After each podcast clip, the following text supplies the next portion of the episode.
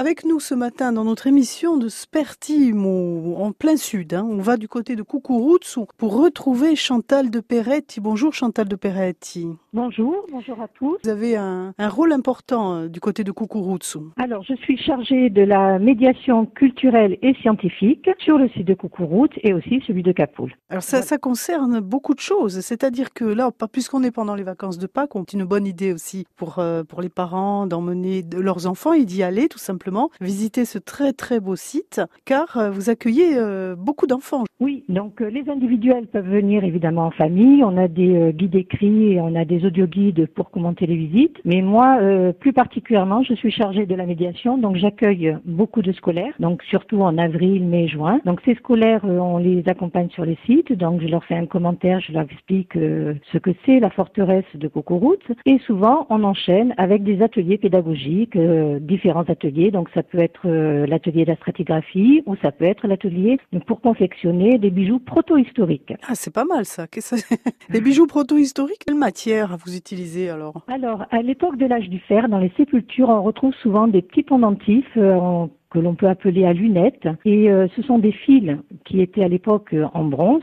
Et nous, on travaille avec des fils de laiton. Donc la matière est à peu près similaire, sauf que dans le laiton, il y a un peu moins de cuivre que dans le bronze. Et donc la matière est un peu plus flexible. Et on fait donc ces petits pendentifs en roulement qui étaient très, très fréquents à l'époque de l'âge du fer. Donc après, les enfants peuvent agrémenter avec un fil de, de coton. On rajoute des perles, puisque les perles à l'époque étaient très courantes. On en trouve énormément dans les sépultures. Des perles qui probablement viennent de Syro-Palestine, donc euh, elles ont voyagé, elles sont arrivées jusqu'à chez nous. Oui. et euh, voilà, donc les enfants peuvent reproduire des colliers comme les portaient euh, les dames de Coucouroute il y a 3000 ans. C'est impressionnant, on est, on remonte à, à 3000 ans, donc avec, alors c'est très intéressant, c'est pédagogique en même temps. Oui, tout à fait, pour comprendre aussi qu'il y a eu des échanges, qu'il y a eu des contacts, que certaines choses peuvent se retrouver dans différents pays de la, de, de, de, la Méditerranée. Et donc, donc on fait aussi des fibules. Donc ces fibules, c'est des espèces d'épingles à nourrice. On a différents modes euh, techniques pour euh, confectionner des fibules. Et donc le fait de toucher, d'utiliser de, la matière euh, et puis de se retrouver face à un ressort, c'est le, les, premiers ressorts qui peuvent être utilisés? utilisés. et donc voilà, c'est toujours intéressant de, de pouvoir toucher la matière avec les enfants. Alors quand vous parlez d'épingles à nourrice, donc on est 3000 ans, on est à quelle époque précisément là du, du sur Coucouroute? Pour euh, on est à l'époque de l'âge du bronze, c'est-à-dire entre 1800 et 700 avant Jésus-Christ. Donc toute cette mode des fibules, euh, elle est surtout portée à l'époque de l'âge du fer. C'est surtout ces fibules-là qui nous sont parvenues parce qu'on les retrouve énormément dans les tombes. Savoir qu'à l'époque de l'âge du bronze, le bronze était quand même relativement euh, assez rare et donc les matières euh, étaient réutilisées. Et à l'époque de l'âge du fer, comme le fer est devenu la matière principale, on met dans les tombes des objets un petit peu plus futiles, comme tous ces objets de décoration et de parure. Donc euh, voilà, notamment ces jolies fibules qui sont de l'âge du fer souvent. Donc euh, l'âge du fer est entre 700 et à peu près euh, le 3 siècle, voire un peu plus avant Jésus-Christ. Alors tous les mercredis, Chantal de Peretti, bon pour les vacances bien sûr, mais si on se projette sur l'été, il y aura également un accueil sur réservation juillet-août.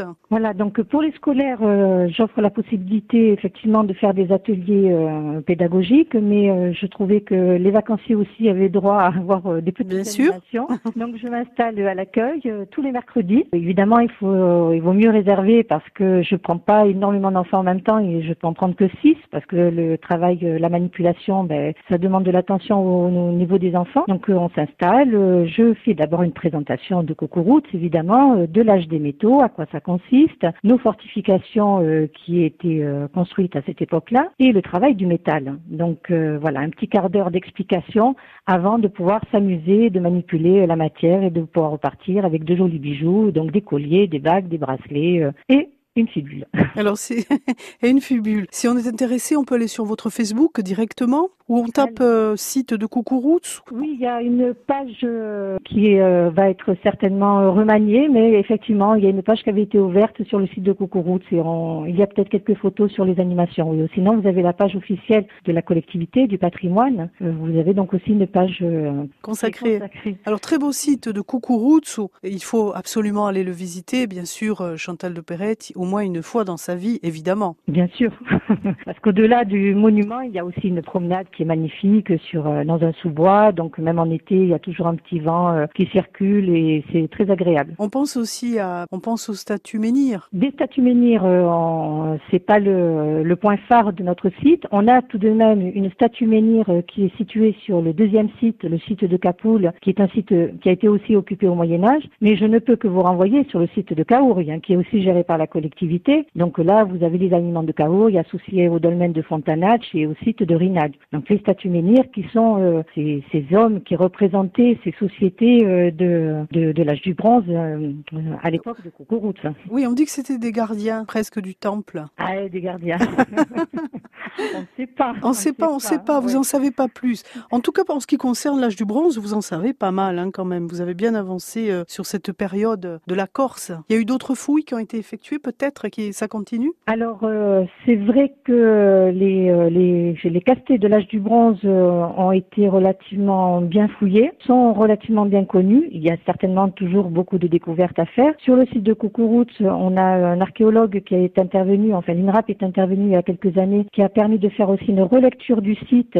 À une époque, euh, le site avait été fouillé dans les années 60, avait été repris à l'époque aussi par monsieur François de Lanfranc, et puis la nouvelle génération arrive. On fait encore euh, des, des fouilles et on découvre, on a une relecture des lieux qui est, qui est toujours intéressante. Oui, ça n'arrête jamais. Vous faites euh, des fouilles préventives, ce qu'on appelle des fouilles préventives alors, ces fouilles qui ont été faites sur Cocoroute, le but, c'était euh, de pouvoir réhabiliter le monument euh, pour faciliter aussi la visite et surtout le conserver, parce que 35 000 visiteurs sur les sites, euh, ben, ça, ça, ça faut protéger. Il faut les protéger. Hein. Ce sont des monuments qui sont quand même suffisamment anciens et on se doit de les, de les donner à nos enfants dans des bons états. Donc, il y a des fouilles qui ont été effectuées, il y a des, des, des films protecteurs qui ont été déposés sur les sols archéologiques et ils ont pu mettre des revêtements par-dessus pour que les gens puissent marcher euh, tranquillement et en toute sécurité en tout cas. En tout cas, merci à vous Chantal de Peretti pour cette belle visite du côté du, du site de, de On vous retrouve un de ces jours sur RCFM. Merci beaucoup. Pour continuer la visite. Et puis bien sûr, il faut y aller, c'est magnifique. C'est un des plus hauts lieux de l'archéologie en, en, Corse, hein, le site de ou avec toutes ces périodes. Il faut y aller, il faut aller visiter avec vos enfants, les, les adultes et les, et les plus petits. À bientôt sur RCFM. Vous pouvez euh, bien entendu podcaster cette chronique de Spertim ou chronique patrimoine sur RCFM. À bientôt. Au revoir. Au revoir.